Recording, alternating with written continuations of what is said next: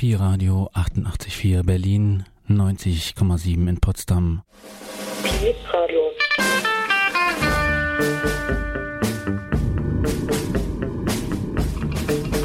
Hier ist Pi Radio.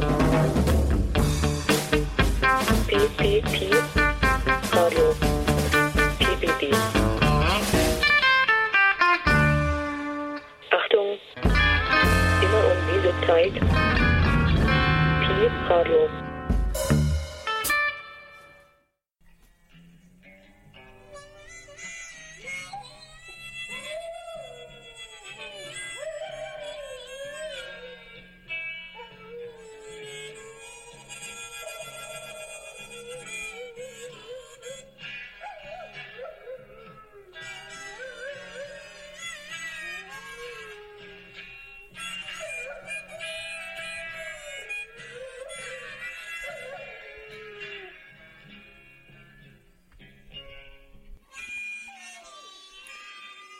Blog läuft mit Jules Taxi auf Piradio 88.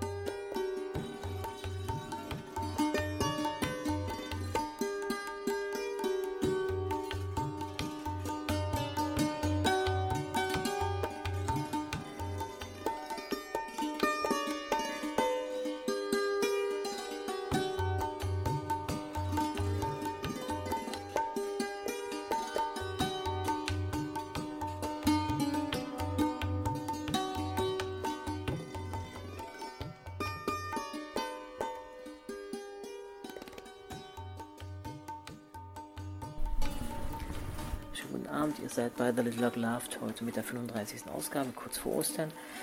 Es geht heute mal wieder quer durch alle musikalischen Genres. Ähm, am Anfang hatten wir jetzt etwas Indisches gehört, indischen Raga.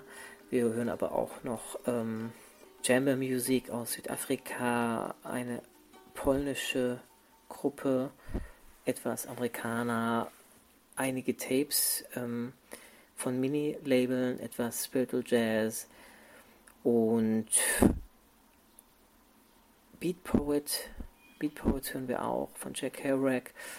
Eventuell auch noch einige kleine Interviews von James Baldwin, dessen äh, äh, der Film I'm Not Your Negro über das Leben von James Baldwin von Raoul Peck gerade im Kino läuft. Und dann wird es aber auch ein bisschen fröhlicher. Wir hören The Scorpios, eine sudanesische Band, die gerade eine fantastische ähm, Platte veröffentlicht hat. Einige Reissues von Team Maya. Und ja, ich denke, wir kriegen die zwei Stunden gut voll. Und es wird auch so ein bisschen abwechslungsreich mit fröhlichen Songs, aber auch etwas melancholischen Tracks werden sich abwechseln, so wie der April eben auch etwas launisch ist. Und wir fangen an, und wir haben angefangen mit einem Song von Shiv Kumar Sharma und Zakir Hussain von 2012 war das. Der Song hieß Dajwa und die Platte hieß Raga Purya Kalyan. Und das ist ein indischer äh, Tabla-Spezialist, der auch schon mit Ravi Shankar äh, veröffentlicht hat. Danach hören wir jetzt noch Derek Cripper, der ähm, eine schöne Platte veröffentlicht hat, die heißt Chamber Music One Night on Earth, Music from the Strings of Mali. Die Platte kann man kostenlos downloaden auf, dem, auf der Bandcamp-Seite von Chamber Music. Äh, ihr könnt auch einfach gerne was bezahlen. Das nennt sich Pay What You Want. Derek Cripper, Musiker aus Südafrika, der die Musik von Tumani Diabati ähm, interpret neu interpretiert hat und ich finde eine sehr, sehr schöne kleine Platte gemacht hat. Wir hören zunächst ähm, Derek Cripper und danach noch einen polnischen Musiker mit dem Namen Stara Receka auf einer kleinen 10 Inch mit demselben Namen, Stara Receka, ein polnischer Musiker, der eigentlich ähm, Jakub Świątek heißt und kleine Veröffentlichungen auf Mini-Label wie Miasma oder Immune schon gemacht hat. Er hier eher ähm, tonig, aber teilweise auch sehr, sehr schöne, ruhige Ambient-Sachen. Zunächst Derek Cripper, dann Stara Receka.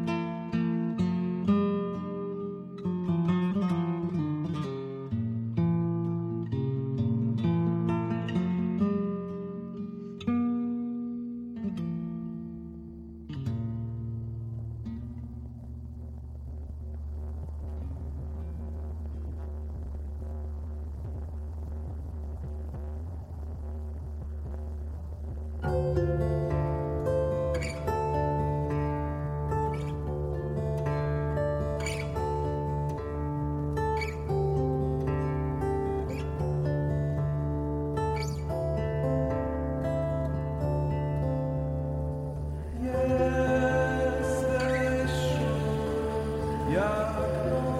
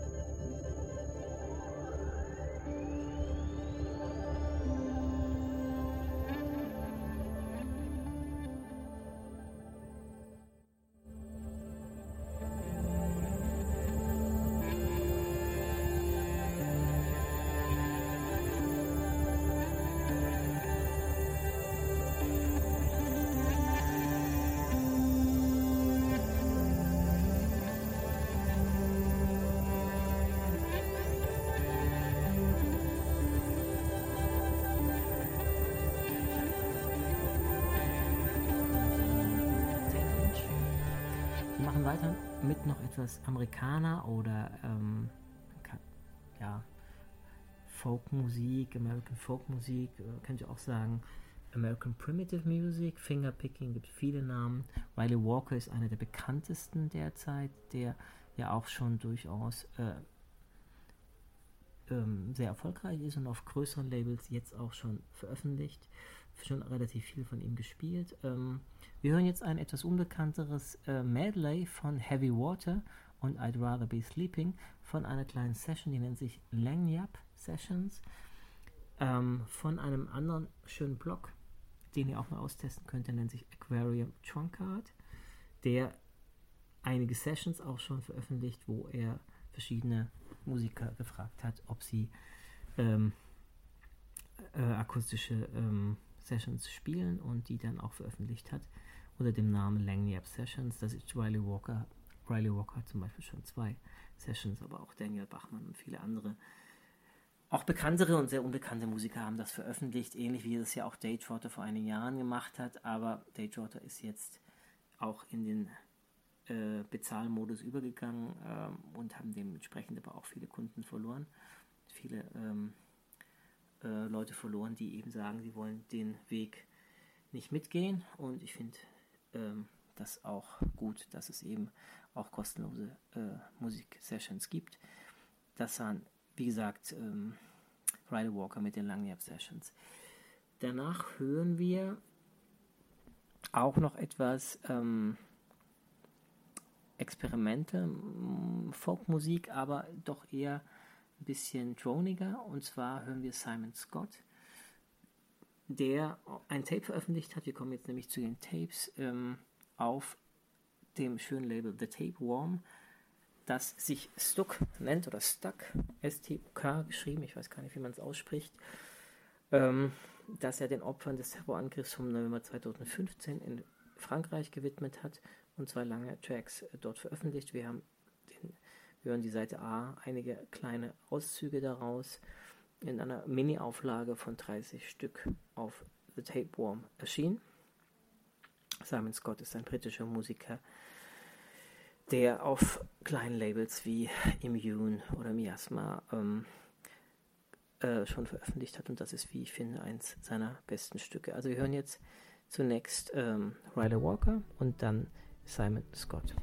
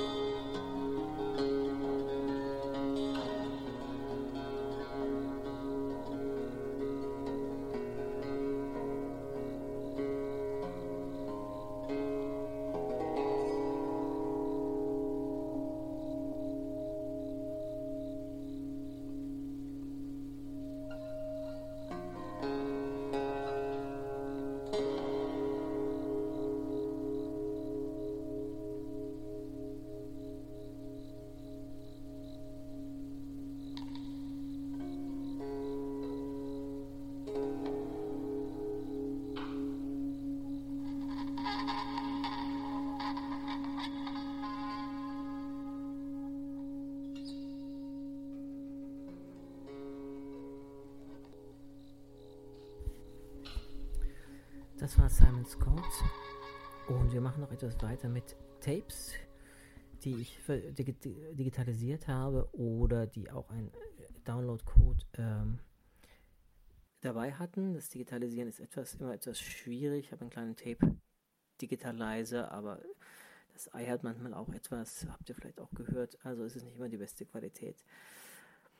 Ähm, wir hören jetzt eine Band, die nennt, nennt sich äh, T Deluge. Ich nehme an, man spricht es französisch aus, T Deluge, mit einem, weil der Titel des Tapes ist wiederum Englisch, Forest Structures, ein eine kleines äh, Tape auf Humorex erschienen, eines Franzosen, der sich Vincent Gallet nennt, früher bei der Band Cancun gespielt hat und jetzt hier ähm, sehr psychedelische ähm, Ambient-Musik macht.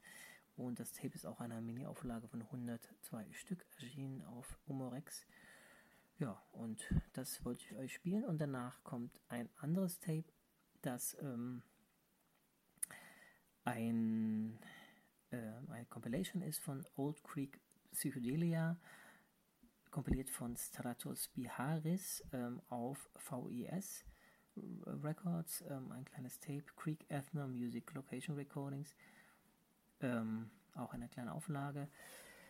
Und könnt ihr auch auf Bandcamp euch erstmal anhören oder auch dort runterladen. Ähm, und das ist ein DJ und Produzent, der ähm, Bern Festival letztes Jahr, einem kleinen Festival in Griechenland, eine Set gespielt hat von alter griechischer Musik und das hat dem Label so gut gefallen, dass sie ihn gefragt haben, das äh, zur Veröffentlichung zu veröffentlichen und das ist dann auch jetzt passiert und ähm, ist es jetzt auf dieses, zumindest auf dieses Tape ähm, Creek Ethno Music Location Recordings gebrannt worden, gepresst, gebrannt, wie sagt man bei Tapes, ge, gepackt worden, wie auch immer.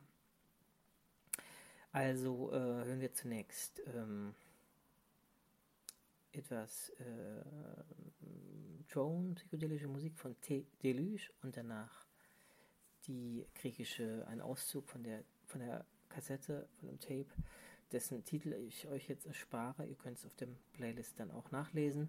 Von der Creek Ethno Music Location Recordings, ähm, einen kleinen Auszug von ein paar Minuten vielleicht.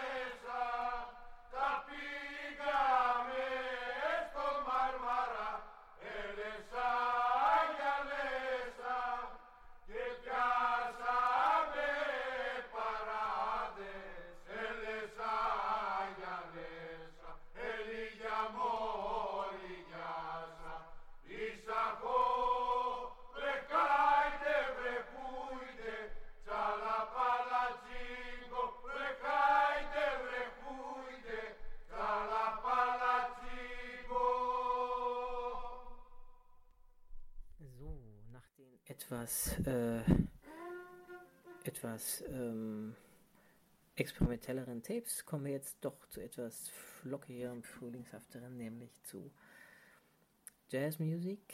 Und wir hören jetzt von der siebten Spiritual Jazz Compilation einen Song, den ich finde einer der besten, aber es sind fast alle Songs auf der Platte sehr, sehr, sehr, sehr gut.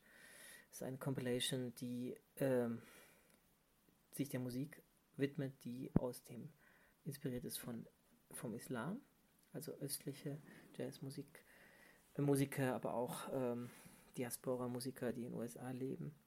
Und wir hören unter anderem jetzt den Song äh, Ritual Trio ähm, von äh, dem Kahil El Sabah Ritual Trio, wo auch Pharaoh Sanders mitspielt. Ähm, genau, der Song heißt Africanos Latinos, auf Jazzman erschienen und ähm, danach äh, machen wir gleich weiter mit etwas Jazz und zwar ähm, Beatpo Jazz von Jack Kerouac, der ja auch nicht nur Schriftsteller war, sondern auch sein äh, Musik gemacht hat und, und auch wollte, dass zu seinen Texten, wenn sie gelesen werden, Musik veröffentlicht wird. Und er hat eine Platte veröffentlicht, die nennt sich Blues and Haikus. Die ist leider unbezahlbar, schwer zu bekommen, aber äh, das Internet macht es möglich, dass man sie hören kann und spielen kann. Und äh, wir hören jetzt einen kleinen Auszug aus der Platte von Jack Kerouac, der Beat Generation Schriftsteller und der auch ähm,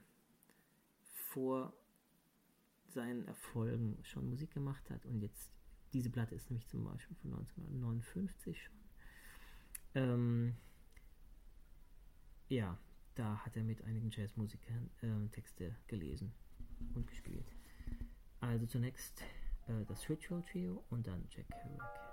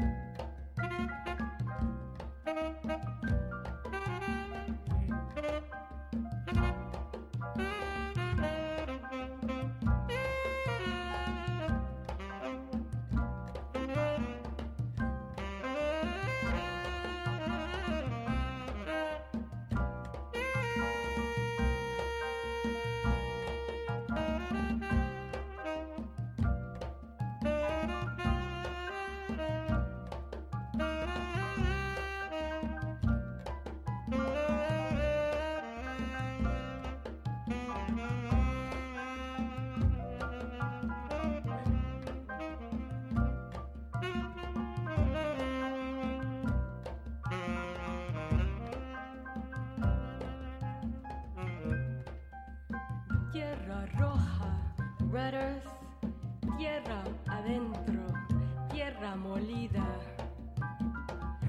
aquí sonando en mi oído.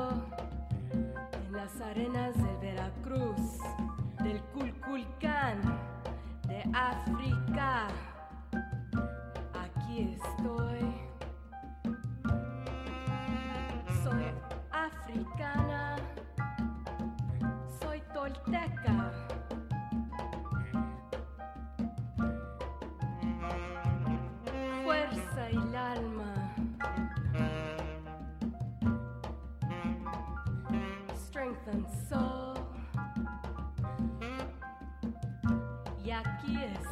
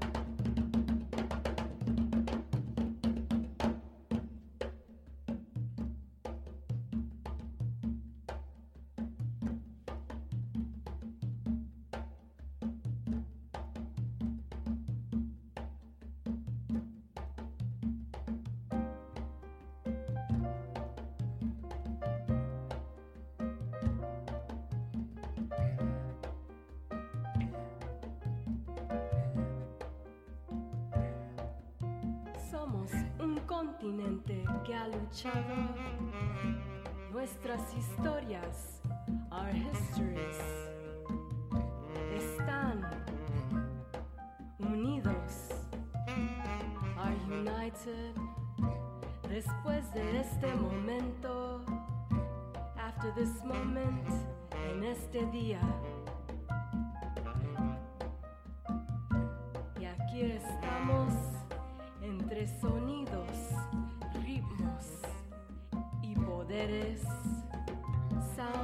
Rhythms and powers. Unidos, juntos, para siempre. We are here, a donde siempre hemos estado. Después de este momento, after this moment, this very day, de este día.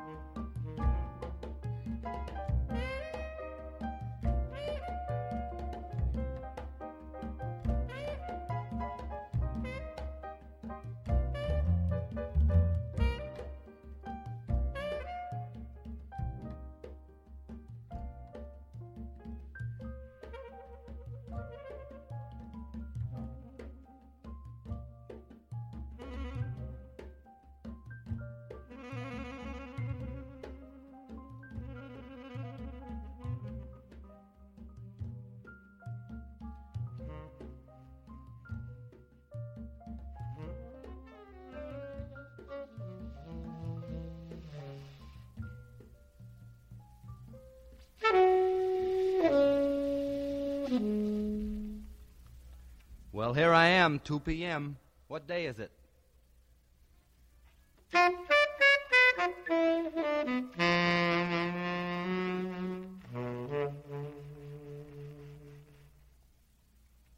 The tree looks like a dog barking at heaven.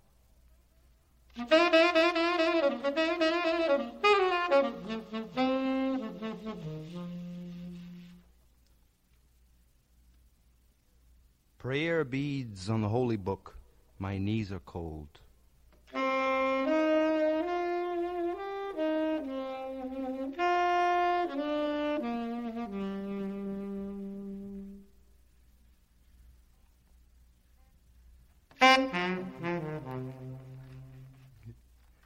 In the morning frost, the cats step slowly.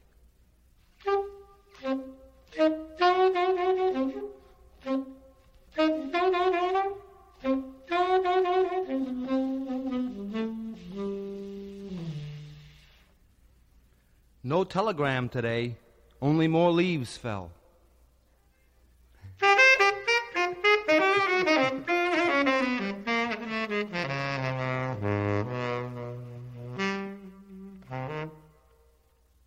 The castle of the Gandharvas is full of aging young couples.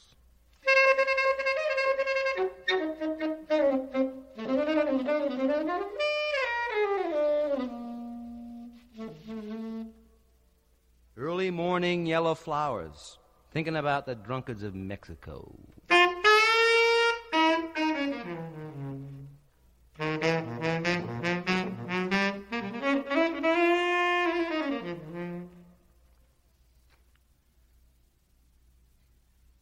The national scene, late afternoon sun in those trees.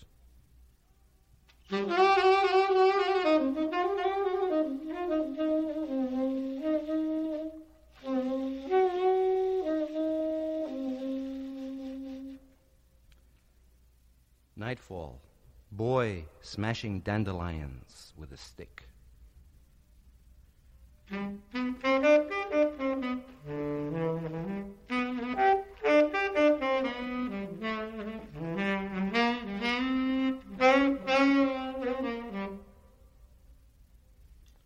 Holding up my purring cat to the moon, I sighed.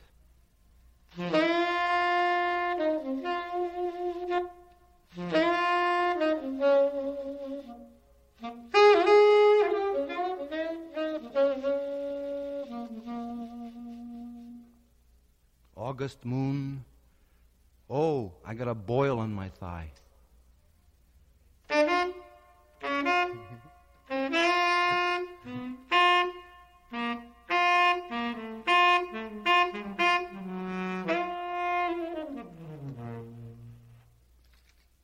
Drunk as a hoot owl, writing letters by thunderstorm.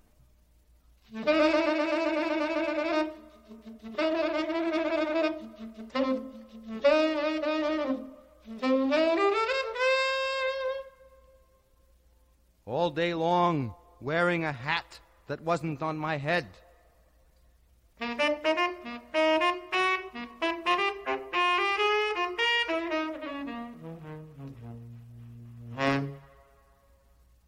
Beautiful young girls running up the library steps with shorts on.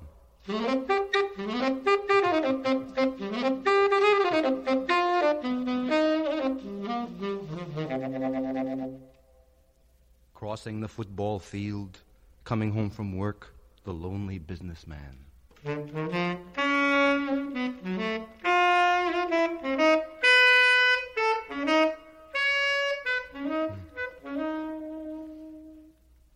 Useless, useless, heavy rain driving into the sea.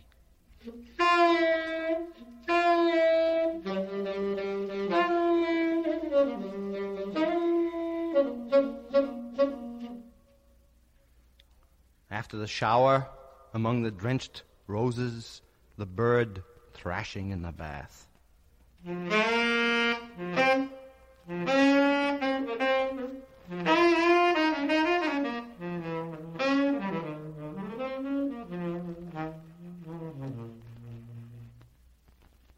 The little worm lowers itself from the roof by a self shat thread.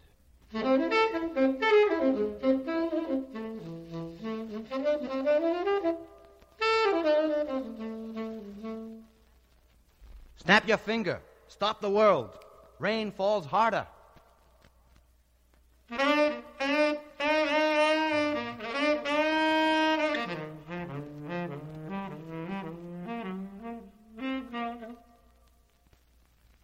Nightfall. Too dark to read the page. Too cold.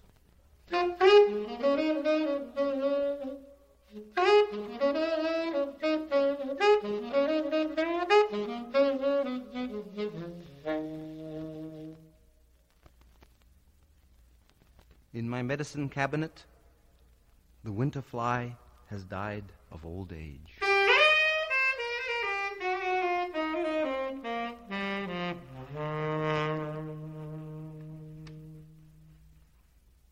Following each other, my cats stop when it thunders.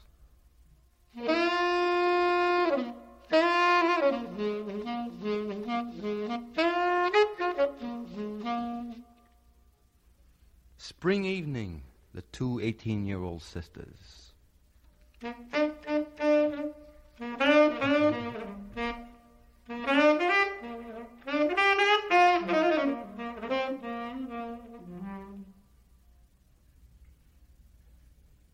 postman is late. The toilet window is shining.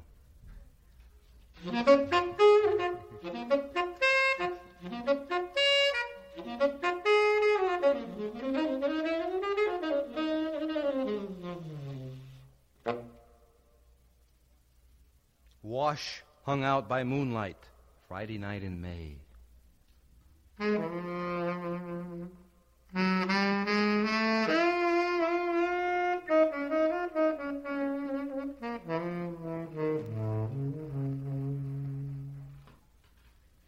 Empty baseball field, a robin hops along the bench.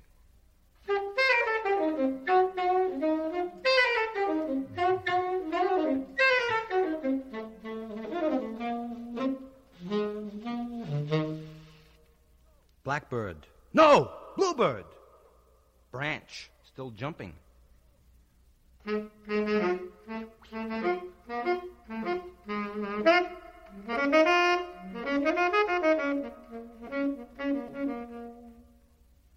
My rumpled couch. The lady's voice next door.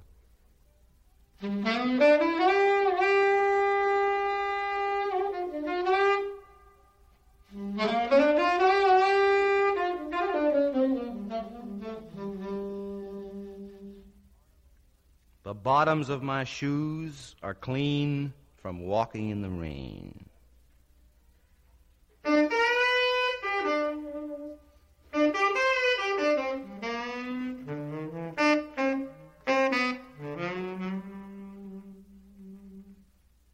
B, why are you staring at me? I'm not a flower.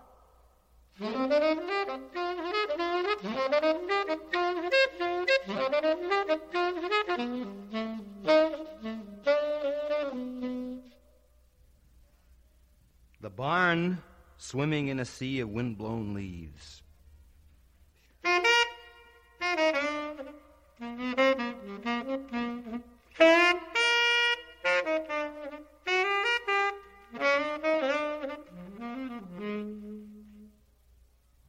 Glowworm sleeping on this flower. Your light's on.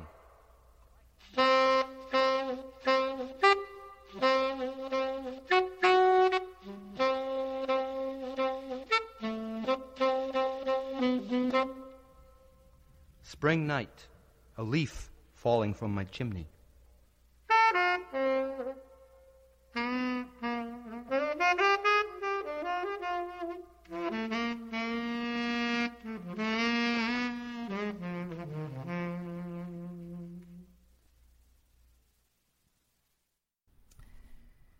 Das war Jack Kerouac featuring Al Cohn und Sue Sims.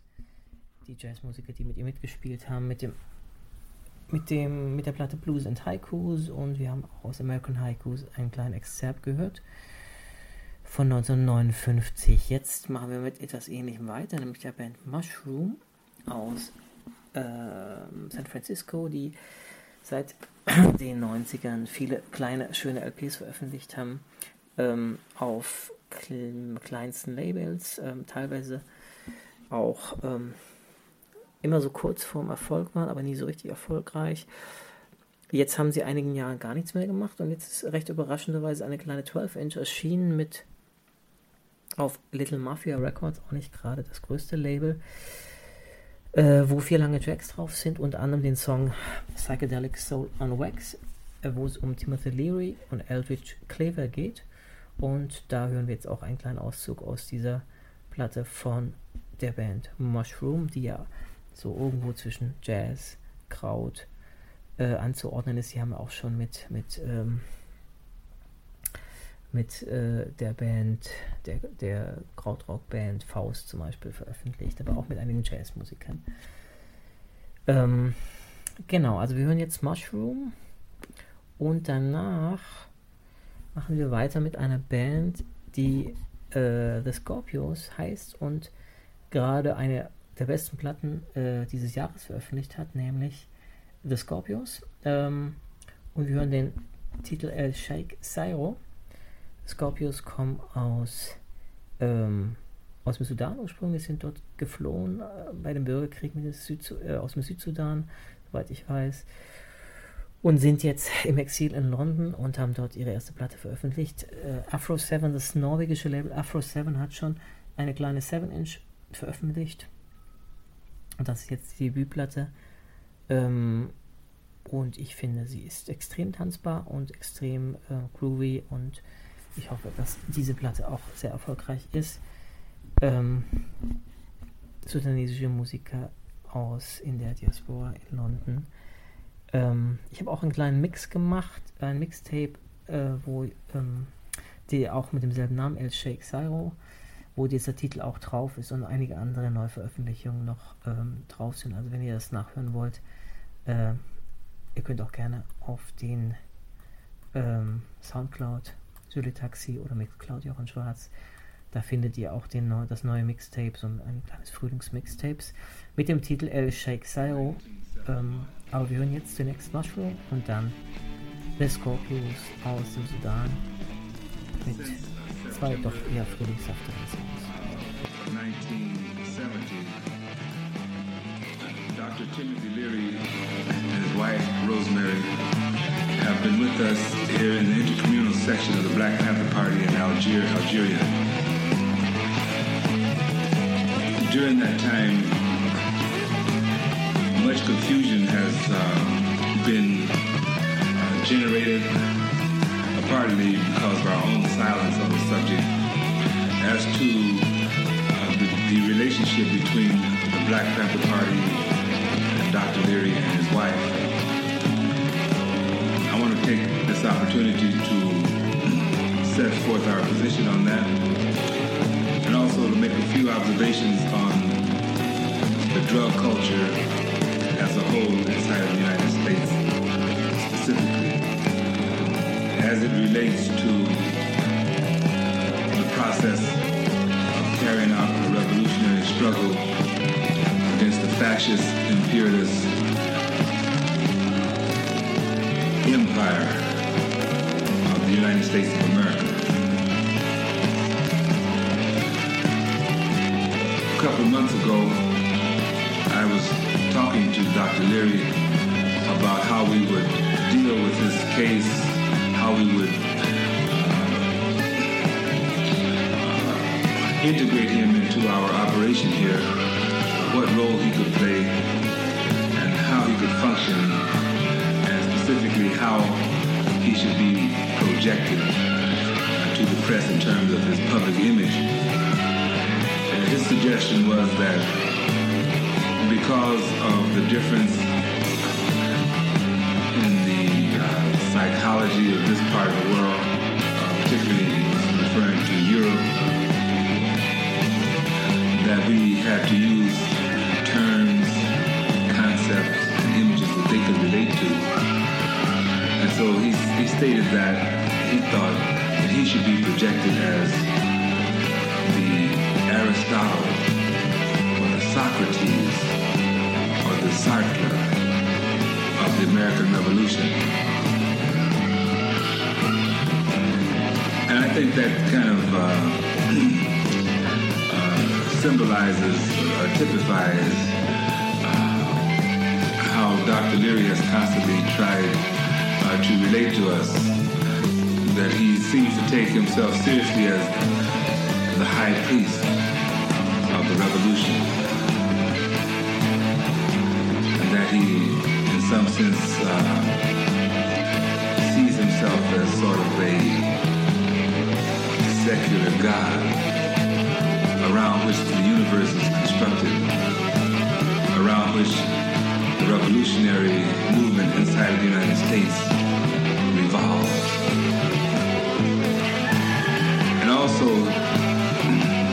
after many discussions with him on the subject of drugs, and the relevancy of drugs, specifically LSD, acid, a weapon in a revolutionary struggle, I've come to the conclusion that Dr. Leary is uh, irrevocably uh, wedded to the idea of the beneficial uh, aspects of LSD in the context of the revolutionary movement. That he is willing to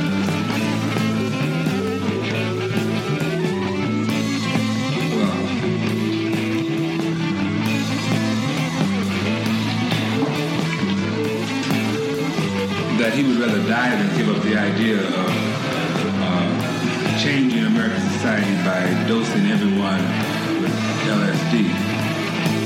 But this is not a principle or a suggestion that we in the Black Panther Party can in any way endorse because we think it's absurd and unrealistic as an approach to carrying out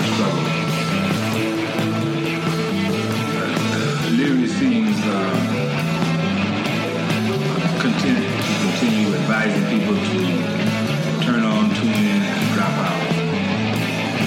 And that he really means it when he says that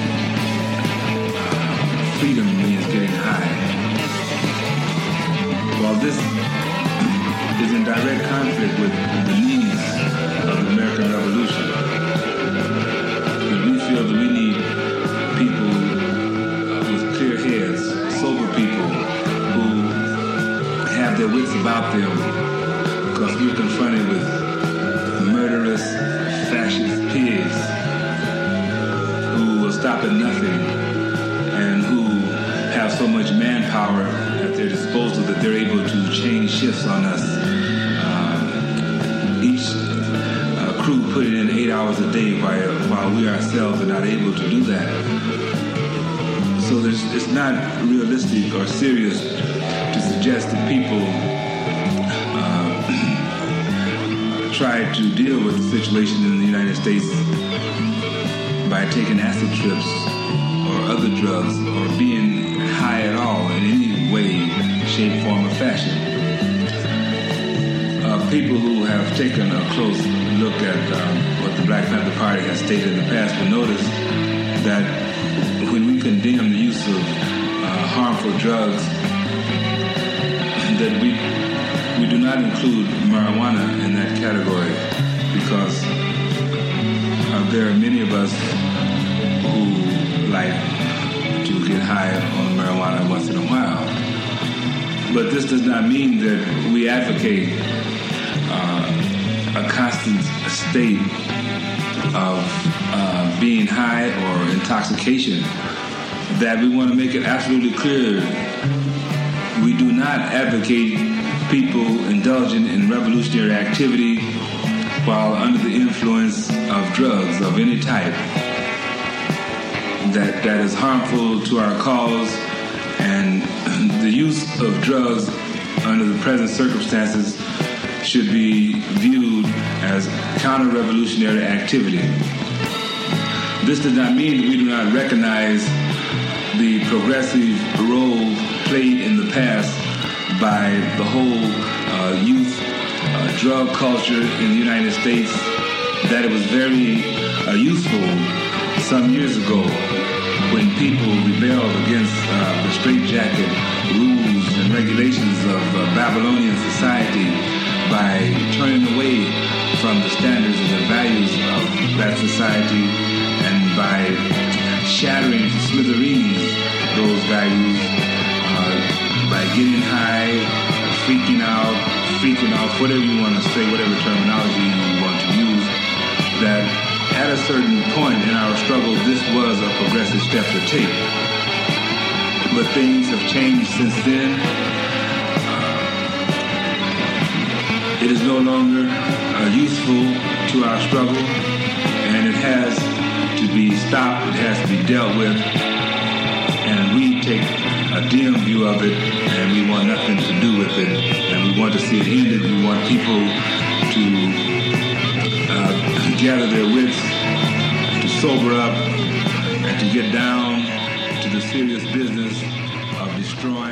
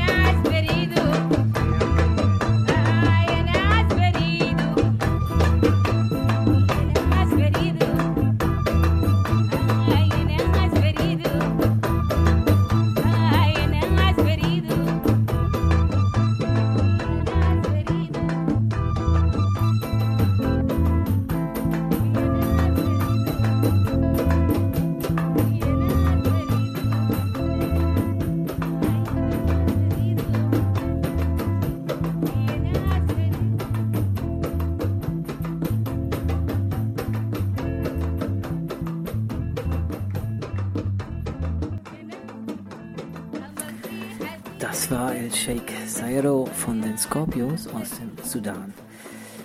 Jetzt kommen wir zu ähm, einer anderen Form von Soul-Musik. Das könnte man ja als Afro-Soul ähm, beschreiben, die Musik. Ähm, wir kommen jetzt aber zu ihrem klassischen Soul äh, von Timaya. Timaya aus Brasilien. Äh, Timaya, ähm, der ja den klassischen brasilianischen ähm, Soul und Disco mit äh, westlichen Elementen auch wieder verbunden hat und fast jedes Jahr eine Platte gemacht hat, in den 80ern dann ja von Disco zu Soulmusik immer wieder ge gewechselt hat.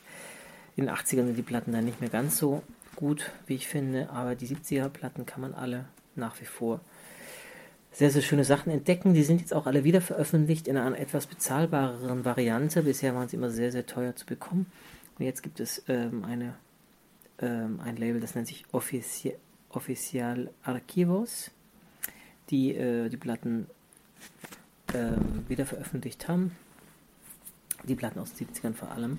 Und wir hören jetzt zwei kurze Stücke aus den äh, Wiederveröffentlichungen von Timaya äh, von 1972 und 73. Die haben auch immer keinen Namen, sondern die heißen einfach nur Timaya. Und da müsst ihr euch eben, muss man sich die, äh, das Datum der Veröffentlichung merken. Und wir hören jetzt den Song Rio Confesso und das wunderbar äh, dramatisch, melodramatische Lamento von Timaya von den 72 und 73er äh, Platten.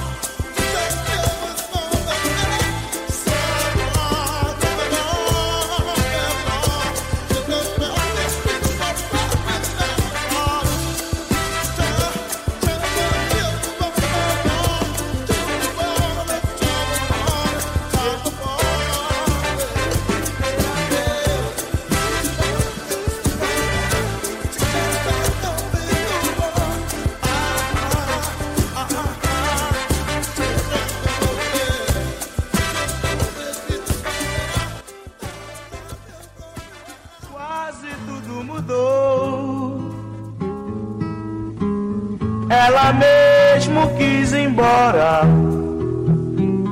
me enganou e me traiu, fingiu e abusou.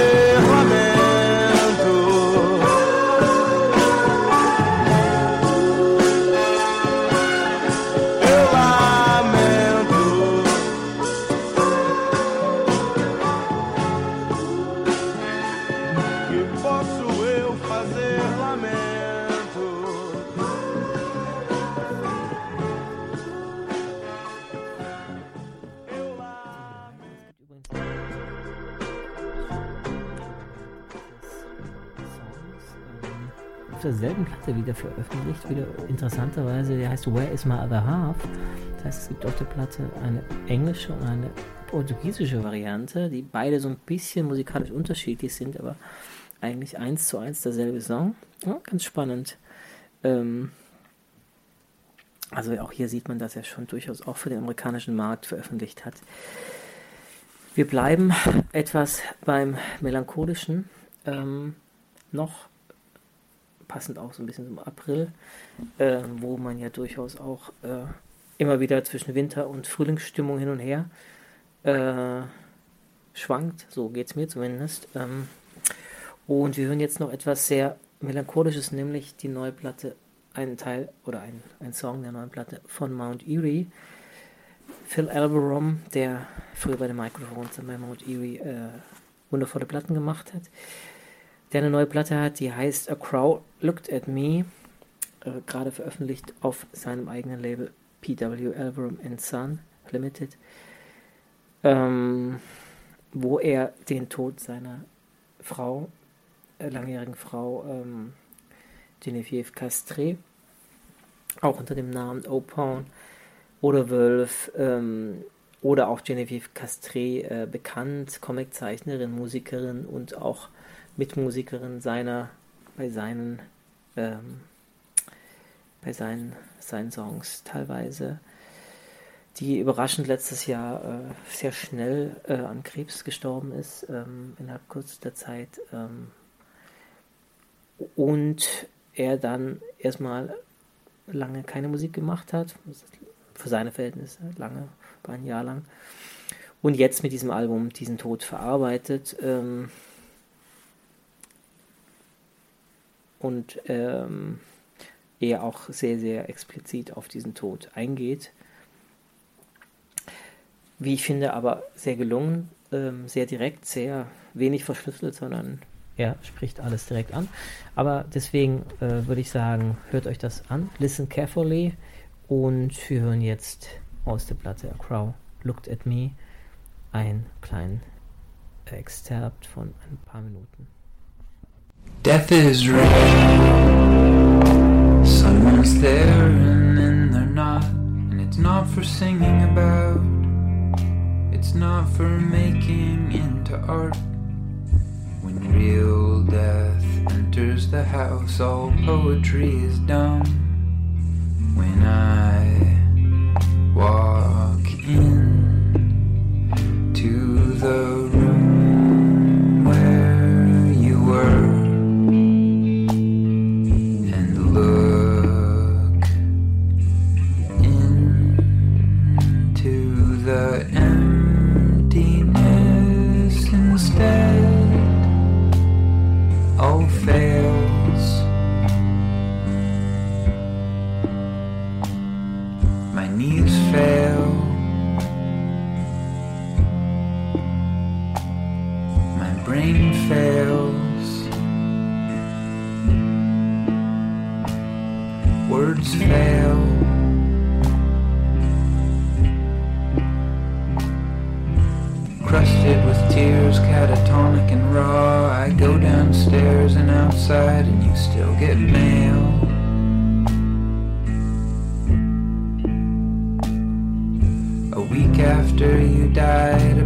package with your name on it came, and inside was a gift for our daughter you had ordered in secret and collapsed there on the front steps. I wailed.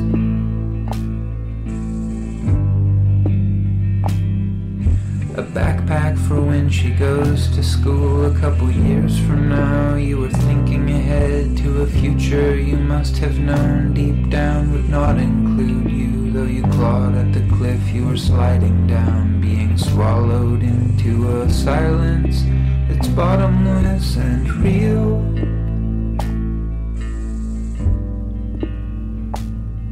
It's dumb, and I don't want to learn anything from this. I love you.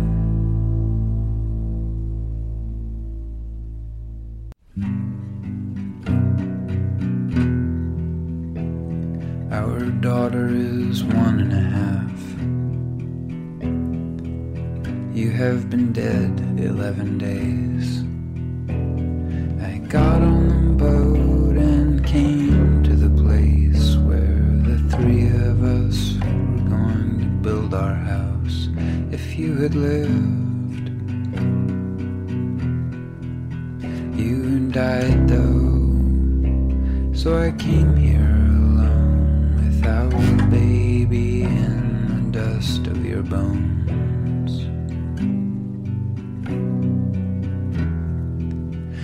Can't remember. Were you into Canada geese? Is it significant? These hundreds on the beach? Or were they just hungry for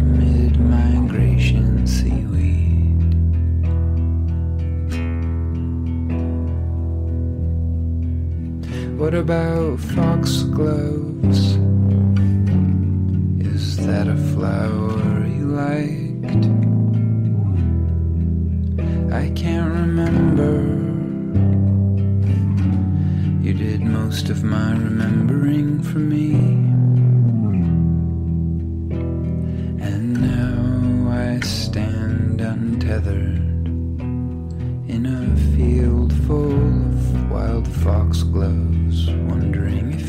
there or if a flower means anything. And what could anything mean in this crushing absurdity?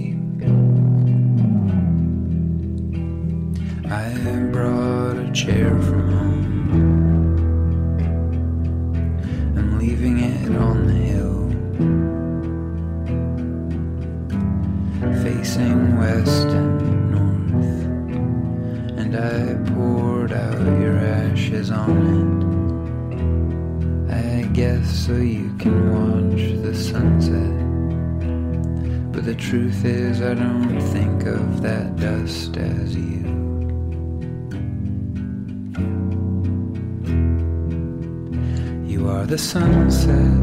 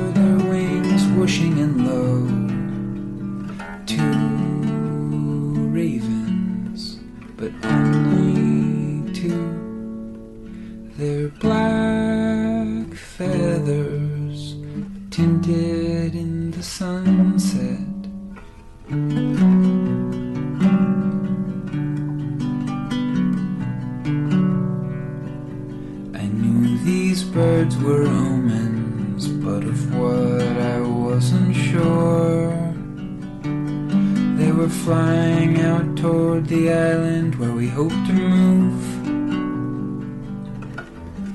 You were probably inside. You were probably aching, wanting not to die. Your body transformed. I couldn't bear to look, so I turned my head west like an early death.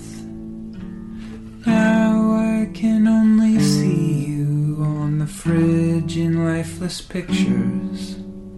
And in every dream I have at night, and in every room I walk into, like here, where I sit the next October, still seeing your eyes, pleading and afraid, full of love calling out from another place because you're not here.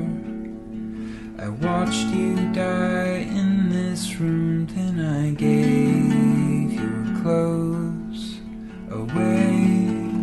I'm sorry, I had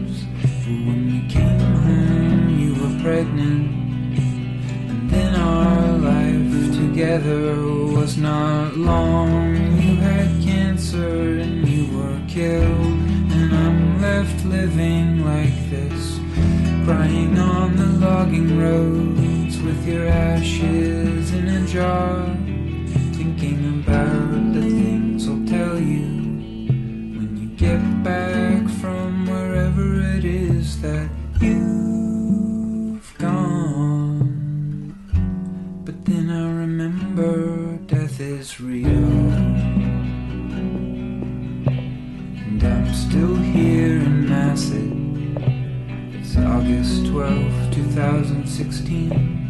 You've been dead for one month and three days, and we are sleeping in the forest. There is sand still in the blankets from the beach where we released you from the jar. When we wake up, all the clothes that we left out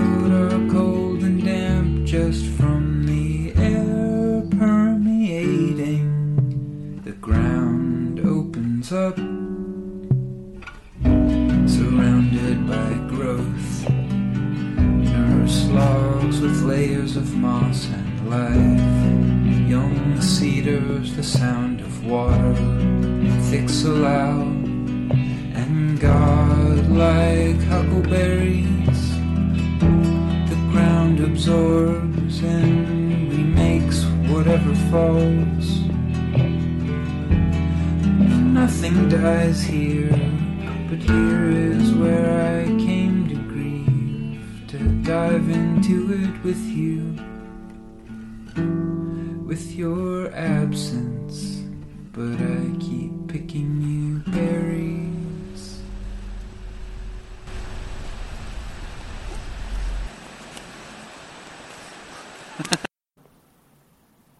Das war Mount Erie mit A Crow Looked at Me. Wir haben zwei Songs davon daraus gehört. Ähm ich denke, die Platte ist wieder ein ziemliches Meisterwerk. Allerdings ist sie noch schwerer zu verdauen als viele andere Platten, die er zuvor schon gemacht hat. Sie erinnert auch ein bisschen vielleicht an die, Phase, die Zeit um 2004, 2005, wo er eigentlich so ein bisschen angefangen hat, äh, nach den Microphones, äh, die ersten Platten, die sehr, sehr melancholisch waren, wo auch mit Julie Doran eine Platte gemacht hat. Ähm, und auch lang ähm, sehr, sehr Singer-Songwriter orientierte, ähm, melancholische Kleinode geschrieben hat. So, wir kommen langsam zum Schluss ähm, und äh, wir äh, wollen ja auch immer mal wieder in der Sendung ähm, nicht nur über Musik sprechen, sondern auch ein bisschen über Politik, auch schon Musik und Politik die Reihen gemacht und auch schon Gäste eingeladen. Ich werde auch das demnächst weiterführen und habe auch schon wieder vor, mal wieder ein paar Gäste einzuladen. Ähm, das muss ein bisschen vorbereitet werden, aber wir wollen jetzt, äh, ich möchte ganz gerne wenigstens auch immer mal wieder noch nicht nur ähm, nicht nur über Musik sprechen, sondern eben auch, wie gesagt, über Filme und Politik. In dem Fall gerne über diesen Film I'm Not Your Negro, ähm, der ja bei der Berlinale auch schon lief von Raoul Peck, der haitianische Regisseur, der schon derzeit mit zwei Filmen im Kino ist, den auch sehenswerten Film Der junge Karl Marx ähm, und der Dokumentarfilm über James Baldwin, I Am Not Your Negro. Ähm, ein großartiger Film über das Leben von James Baldwin und seine Aktualität. Und wir hören jetzt äh, einen kleinen Auszug aus einem Interview mit James Baldwin, wo er über den äh, zukünftigen äh, möglichen Black President in den USA spricht. Das, hat er, das Interview ist von 1965 Und wenn noch Zeit ist, auch ein kleines Interview noch, der auch praktisch, ähm, das die Inspiration des Films ist, wo er im Prinzip auch sagt, wer kreiert den eigentlich den, in Anführungszeichen, Nigger, ähm, who ist der Nigger, wie er sagt, ähm, in Anführungszeichen, ähm, das heißt, wie eben Rassismus auch konstruiert wird von Weißen. Und darum geht es in dem Film, darum geht es in den Videos und damit möchte ich hier an Gründonnerstag auch enden. In einer Zeit, äh, in einer Zeit, die, die durchaus, ähm, die durchaus gefährlich ist und schwierig ist und in der Zeit, in einer Zeit, wo Rassismus auch leider an der Tagesordnung ist, nicht nur in den USA, sondern auch hier. Und ja, ich wünsche euch nichtsdestotrotz ähm, schöne Ostern und schöne Feiertage und wir hören uns dann im Mai wieder. Bis dahin jetzt noch einige kleine ähm, Texte von James Baldwin, der im Übrigen äh, von Samuel L. Jackson im Film wundervoll ähm, gesprochen wird. Äh, es ist sehr, sehr poetisch. Und auch die Fotografie des Filmes, also guckt euch den Film auch wirklich unbedingt im Kino an. Es lohnt sich, äh, den Film auch im Kino zu sehen und nicht nur äh, auf DVD oder im Stream, weil ähm, die Bilder, die Fotografie, äh, es ist absolut sehenswert. Ich wünsche euch eine schöne Zeit. Bis in vier Wochen wieder. Ihr wart bei The Little Log Laughed auf Piradio 88.4. Die Playlist wird bald wieder auf meinem Blog jobschwarz.wordpress.com oder auf der Piradio-Seite äh, zur Verfügung stehen. Und vielleicht schaffe ich es auch auf Mixcloud, die äh, Sendung, Sendung zum Nachhören nochmal verfügbar zu machen. Mixcloud ist dann immer Schwarz Jochen oder auf Soundcloud auch den Mix könnt ihr euch gerne anhören. Ähm, El Sheikh Sairo, wo auch einige Songs, die wir heute gespielt haben, zu hören sind. Bis dahin, habt eine gute Zeit. This is true that you belong where white people have put you. It is only since the Second World War that there's been a counter image in the world. And that image not come about through any legislation on the part of any American government, but through the fact that Africa was suddenly on the stage of the world, and Africans had to be dealt with in a way they'd never been dealt with before. This gave an American Negro for the first time a sense of himself beyond a savage or a clown. It has created and will create a great many conundrums. One of the great things that the white world does not know, but I think I do know, is that black people are just like everybody else. One has used the myth of Negro and the myth of color to pretend and to assume that you are dealing essentially with something exotic, bizarre, and practically, according to human laws, unknown. Alas, that is not true. We are also mercenaries, dictators, murderers, liars. We are human too. What is crucial here is that unless we can manage to establish some kind of dialogue between those people whom I pretend have paid for the American dream and those other people who have not achieved it, we will be in terrible trouble. I want to say at the end, at the last, is that that is what concerns me most. We are sitting in this room, and we are all, at least we like to think we are, relatively civilized, and we can talk to each other at least on certain levels, so that we could walk out of here assuming that the measure of our enlightenment, or at least our politeness, has some effect on the world. It may not. I remember, for example, when the ex Attorney General, Mr. Robert Kennedy, said that it was conceivable that in 40 years in America we might have a Negro president. And that sounded like a very emancipated statement, I suppose, to white people. They were not in Harlem when this statement was first heard, and did not hear, and possibly will never hear, the laughter and the bitterness and the scorn with which the statement was greeted. From the point of view of the man in the Harlem barbershop, Bobby Kennedy only got here yesterday. And now he's already on his way to the presidency. We've been here for 400 years, and now he tells us that maybe in 40 years, if you're good, we may let you become president. What is dangerous here is the turning away from, the turning away from anything any white American says. The reason for the political hesitation and in spite of the Johnson landslide is the one that's been betrayed by American politicians for so long. And I am I am a grown man, and perhaps I can be reasoned with. I certainly hope I can be. But I don't know, and neither does Martin Luther King. None of us know how to deal with those other people whom the white world has so long ignored, who don't believe anything the white world says, and don't entirely believe anything I or Martin say. And one can't blame them. You watch what has happened to them in less than 20 years. It seems to me that the city of New York, for example, this is my last point, which had Negroes in it for a very long time. If the city of New York were able, as it has indeed been able, in the last 15 years to reconstruct itself, tear down buildings and raise great new ones, downtown and for money, and has done nothing whatever except build housing projects in the ghetto for the Negroes. And of course, the Negroes hate it.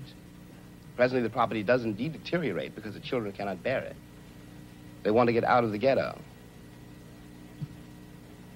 If the American pretensions were based on more solid, a more honest assessment of life and of themselves, it would not mean for Negroes, when someone says urban renewal, that Negroes simply are going to be thrown out into the streets, which is what it does mean now. This is not an act of God. We're dealing with a society made and ruled by men. If the American Negro had not been present in America, I am convinced that the history of the American labor movement would be much more edifying than it is. It is a terrible thing for an entire people to surrender to the notion that one ninth of its population is beneath them.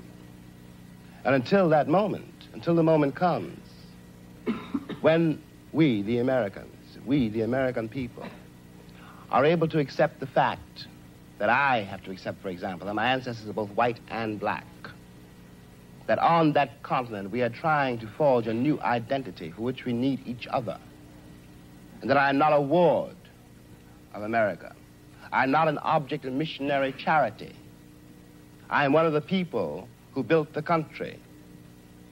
Until this moment, there is scarcely any hope for the American dream because the people who are denied participation in it by their very presence will wreck it. And if that happens, it's a very grave moment for the West. Thank you. Well, I know this. Anyone who's ever tried to live like this. So what do you say about somebody else, you know, anybody else, reveals you. What I think of you as being is dictated by my own necessities, my own psychology, my own um, fears and desires. I'm not describing you when I talk about you. I'm describing me. Now, here in this country, we've got something called a nigger. It doesn't, in such terms, I beg you to remark, exist in any other country in the world. We have invented the nigger. I didn't invent him. White people invented him. I've always known, I had to know by the time I was 17 years old, what you were describing was not me, and what you were afraid of was not me. It had to be something else. You had invented it, so it had to be something you were afraid of, and you invested me with it. Now, that's so, no matter what you've done to me, I can say to you this, and I mean it. I know you can't do any more, and I've got nothing to lose. And I know, and I've always known, no, and really always, that's part of the agony. I've always known that I'm not a nigger. But if I am not the nigger, and if it's true that your invention reveals you, then who is the nigger? I am not the victim here. I know one thing from another. I know I'm going to born and I'm going to be, you know, I was born, I'm going to suffer, and I'm going to die. And the only way you get through life is to know the worst things about it. I know that a person is more important than anything else.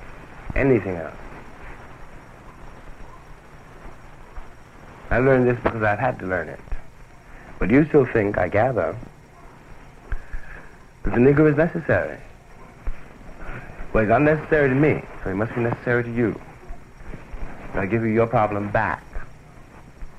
You're the nigger, baby. He isn't me.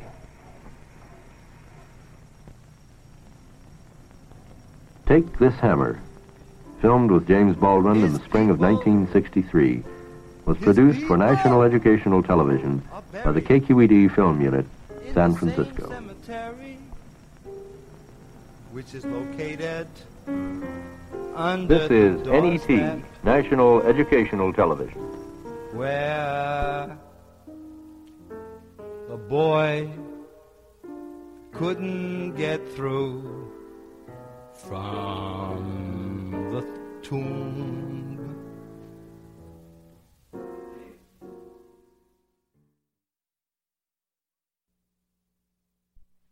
The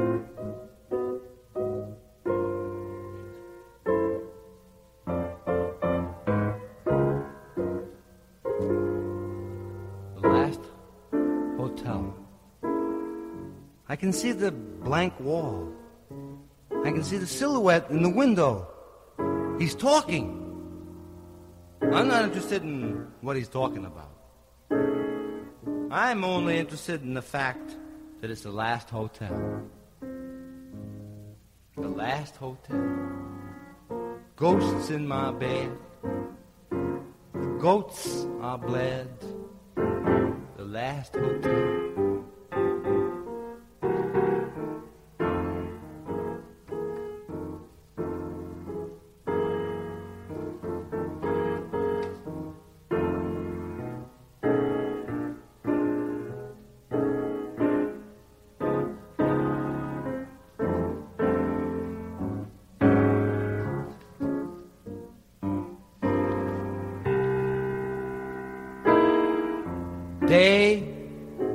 Day.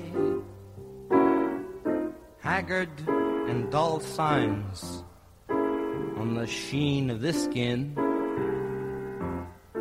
The sheath of proud self cracks. The sword rusts. The swordsman falls sighing in the fault sour sea. The world and everything in it one vast body seen and hassled by sentient embodied thinking, bearers of mind, which is the manifestation of the tranquil and eternal radiant bright essence, mind of perfect purity beyond all body, neither light nor eyes alone reveal.